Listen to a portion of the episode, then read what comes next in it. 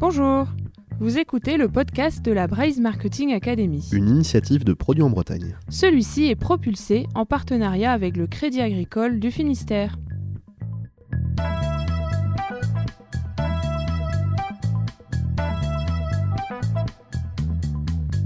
Bonjour et bienvenue, nous sommes Alan Blanchet et Coralie Gourlet et nous sommes ravis de vous recevoir sur le podcast de la Braise Marketing Academy, le réseau des marketeurs et des communicants en Bretagne. À chaque épisode, nous vous proposons d'explorer un thème innovant du marketing et d'en découvrir les clés avec un expert dans le domaine. Alors, prêt à découvrir de nouvelles contrées à nos côtés?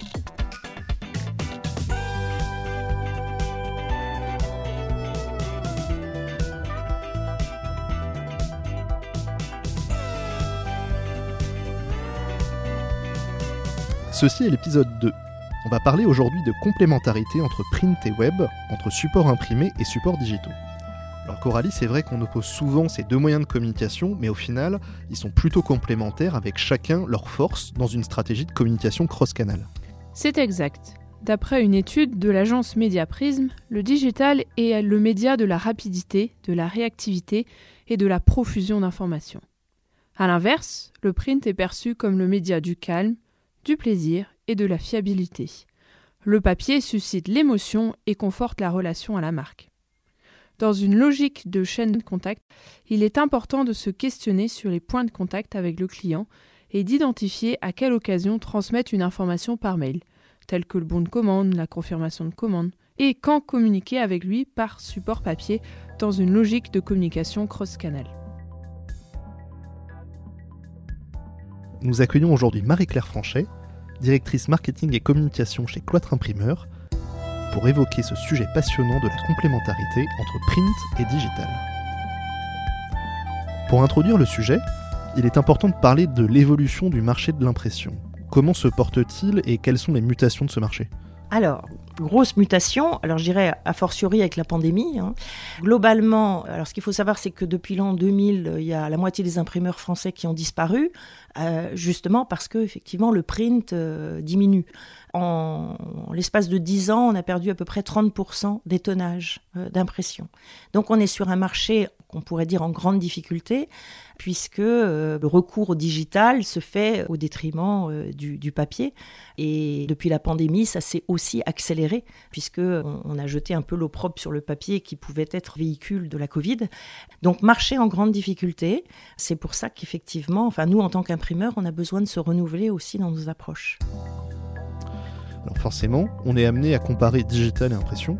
Dans quel cas le support imprimé est-il à privilégier selon vous? Je crois effectivement qu'il faut en revenir aux atouts du papier.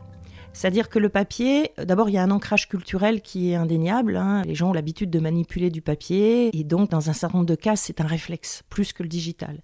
Il y a aussi un aspect de prise en main multiple, c'est-à-dire que le papier, on va pouvoir euh, montrer un article, euh, montrer une photo, montrer un album photo papier euh, plus facilement, le laisser sur la table du salon, par exemple. Et donc, cette prise en main multiple, elle confère un atout qui va se retrouver dans des objectifs de communication des objectifs de marketing. Il y a aussi l'aspect, je dirais, créatif, sensoriel. Alors cet aspect sensoriel, il est hyper important. Euh, notamment, on peut le voir dans l'aspect mémorisation, c'est-à-dire que le papier, enfin la lecture sur le papier aide à une meilleure mémorisation des contenus. Donc ça veut dire qu'un contenu court et un contenu long, euh, selon ce qu'on a à dire à notre client, par exemple, ou euh, eh bien, on va utiliser l'un ou l'autre, je dirais, des, des supports.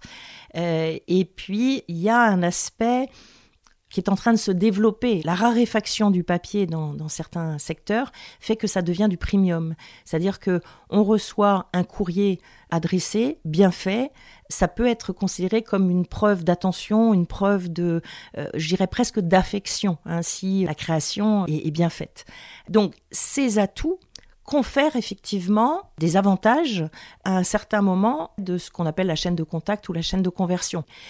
Moi, j'ai coutume de dire dans, les ateliers Place du Print euh, que, j'anime depuis déjà pas mal de temps, depuis une douzaine d'années, que le papier, d'abord, c'est un go-to-web ou un go-to-store. Euh, donc, un go-to-web, un go-to-store, le catalogue, reste un outil aussi relativement important. En B2B, le catalogue est souvent un outil de vente hyper important. Alors, c'est un outil de vente qui va permettre effectivement de regarder, et puis la commande va se faire par Internet. Hein. Mais c'est un outil important.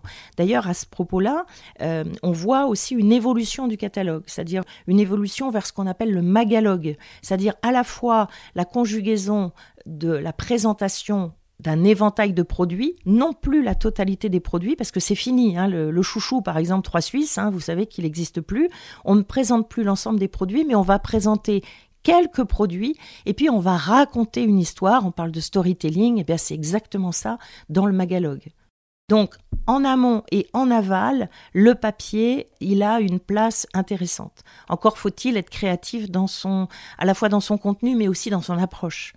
Le digital a quand même quelques qualités. Ah, le digital a plein de qualités. Je, prends un exemple. Moi, j'ai quatre enfants. La banque connaît l'âge de mes enfants et elle peut supposer qu'ils ne sont plus, qu'ils n'habitent plus avec papa et maman. Et quand je reçois six courriers le même jour pour nous indiquer simplement que le nom de notre directeur de banque a changé et nous donner son mail, je dis non. Ça, c'est pour moi, ça n'est pas du bon papier. Ça, aujourd'hui, il faut le faire par SMS, par mail, surtout que nos jeunes, aujourd'hui, euh, ils font leur, euh, leur transfert de compte à compte euh, dans la rue avec leur téléphone. Donc, pour moi, et, ça, c'est un des exemples typiques de la façon dont on doit revisiter le print on, voit aujourd'hui qu'on a des clients aujourd'hui qui font du papier parce que bah, ils ont toujours fait comme ça, ils n'ont pas revisité l'usage du papier ou la façon dont les leurs commerciaux vont utiliser cet outil. Donc il faut vraiment revoir cet aspect-là pour savoir si c'est encore une bonne occasion de faire du print. Donc pour moi, le digital, il a un vrai atout. Et je vais citer un exemple, c'est qu'aujourd'hui, papier et digital euh, se conjuguent avec la notion d'image connectée. Je prends l'exemple euh, du fonds Hélène et Édouard Leclerc euh, euh, qui, l'année dernière, à l'occasion de, son expo Enki Bilal, a décidé effectivement d'avoir un guide de visite avec de l'image connectée dans le guide pour apporter des compléments d'information. Compléments d'information que, j'irais, le, le visiteur va pouvoir, soit au cours de la visite, euh, consulter, mais ça va faire vivre au-delà de la visite, ça va donner une vie supplémentaire à l'outil papier en apportant des contenus qui peuvent être des contenus aussi qu'on va faire évoluer au fil du temps. Nous-mêmes chez Cloître, euh, euh, depuis plusieurs années maintenant, on fait un calendrier connecté. Le calendrier, ça peut être un, outil qui peut paraître désuet. Le fait de le connecter avec soit un jeu, soit avec une vidéo, nous, ça nous a permis d'embarquer un petit peu nos, salariés dans des vidéos un peu délirantes pour animer ce calendrier et donner une image de marque ou faire vivre l'image de, marque euh, de notre entreprise différemment et tout au long de l'année. Donc, il y a des tas de choses qui, qui, aujourd'hui peuvent améliorer améliorer le print et, surtout, euh, il faut le faire, je crois. Hein. Si vous vouliez donner un conseil à un marketeur qui souhaite optimiser son mix digital print dans sa communication, lequel serait-il? Alors je, pense que la première chose, c'est de mettre tous les papiers qu'on fait sur la table. De se dire celui-ci, il sert à quoi? De le confronter aussi et de demander, alors la façon dont on commercialise. Hein. Est-ce que ça va être avec des, commerciaux? Est-ce que ça va être avec des, un réseau de distributeurs? De savoir comment ces commerciaux ou son réseau de distribution utilisent eux-mêmes le papier. Combien de fois on a vu alors dans des banques, dans des assurances, mais aussi dans d'autres réseaux, euh, j'irais des paquets de, documents qui sont restés euh, à l'arrière des, bureaux, qui n'ont pas été distribués parce que au moment où ils sont arrivés, ils étaient confrontés soit à d'autres campagnes venant d'autres services, ou soit à d'autres concurrents qui, euh, au même moment, faisaient une promotion et qu'on ne pouvait pas mettre tout ce papier dans, dans les agences. Gabji, Gabji.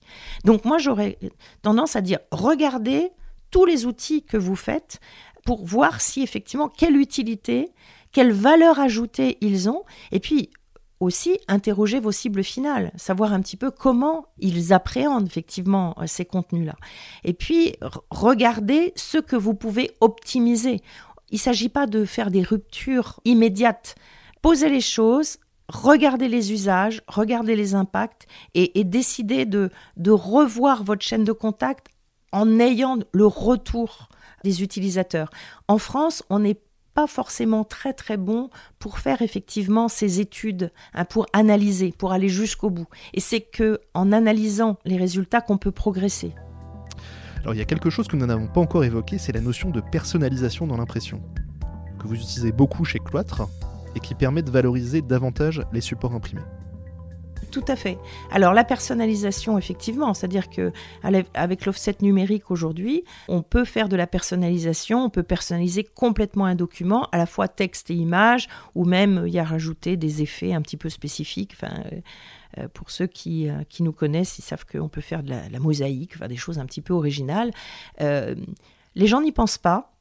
Euh, à vrai dire, je souris parce que hier, je regardais ce qu'on appelle chez nous les justifs, c'est-à-dire ce qui est sorti des, presses, et je voyais une très très belle invitation avec de la dorure, etc. Enfin, quelque chose en petite quantité et où on avait laissé la place pour mettre le nom de la personne à qui c'était destiné. Et je me suis dit, mais il y a quelqu'un qui va passer une heure et demie à inscrire le nom, alors qu'il suffisait de nous envoyer un fichier Excel et on imprimait l'invitation directement. Quel dommage. Donc je pense que c'est encore un réflexe qui n'existe pas. C'est lié aussi au fait que en France, euh, jusqu'à présent, on n'était pas forcément très très bon en termes de gestion de fichiers. Là aussi, le digital nous permet d'améliorer la data et donc on peut travailler avec la data et puis un certain nombre, j'irais, d'aspects de connaissances. Et ça, ça m'amène à penser à euh, ces Blanche Porte qui, alors c'est pas nous qui imprimons hein, le catalogue Blanche Porte, qui a fait un catalogue dernièrement à 50 000 exemplaires et qui a personnalisé les contenus, c'est-à-dire les types de produits en fonction d'une analyse de data qui venait du digital et qui a augmenté ses ventes de façon incroyable. Donc c'est là où print et digital peuvent aussi travailler ensemble et je crois que là on a, on a tout un chantier à faire parce que on peut faire effectivement des mini catalogues des produits spécifiques et qui auront un meilleur, euh, un meilleur rendement. Au final, il y a plein de choses qu'on peut faire avec la personnalisation et exploiter la data qui a été collectée en digital et la valoriser en support imprimé. Tout à fait. Hein. Il y a plein de choses que, que l'on peut faire. Il y a même une compagnie aérienne qui inaugurait une ligne Paris-Rio de Janeiro, un truc comme ça, qui a des clients habituels et qui, dans l'avion, lorsque les gens sont arrivés à leur place, avait un petit document d'accueil. Alors, ils avaient dû donner leur autorisation avant, mais qui était complètement personnalisé avec des photos qu'ils avaient postées sur leur Facebook. Bah, c'est un document, ça, qu'ils gardent à jamais, hein, et qui aussi rend fidèle à la compagnie, qui a su les reconnaître en tant que persona. Un mot pour conclure? Alors moi, ce que je peux dire, et j'en suis ravie parce que euh, je pense que le papier, là, il est en train de, trouver une nouvelle vie. Il y a un vrai travail à faire et je suis persuadée que euh, ça va évoluer, que c'est tout bénef parce que c'est aussi, il y a du bonheur dans le papier, mais je pense qu'il y a vraiment, oui, cette affectivité qui peut être euh, importante. Donc arrêtons de faire du mauvais papier. moins mais mieux, nous c'est quelque chose que l'on dit depuis très très longtemps chez Cloître, mais je pense que là on, est à l'aube de, de choses qui vont se faire vraiment dans ce sens-là. Merci Marie-Claire Franchet. Merci.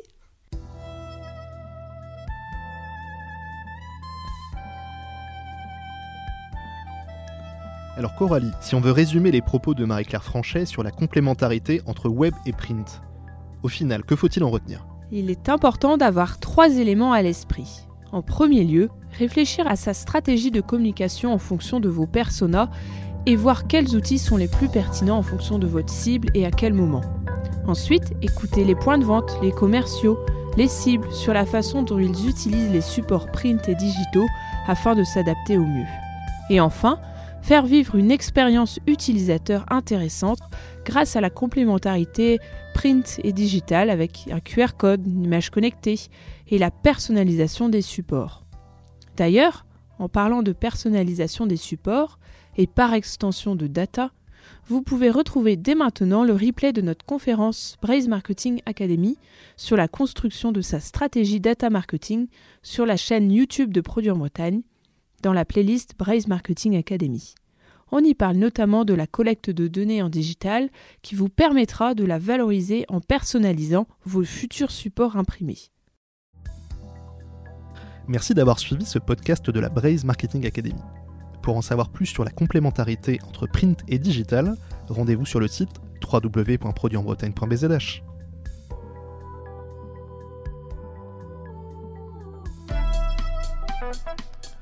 Forcément, on est amené à comparer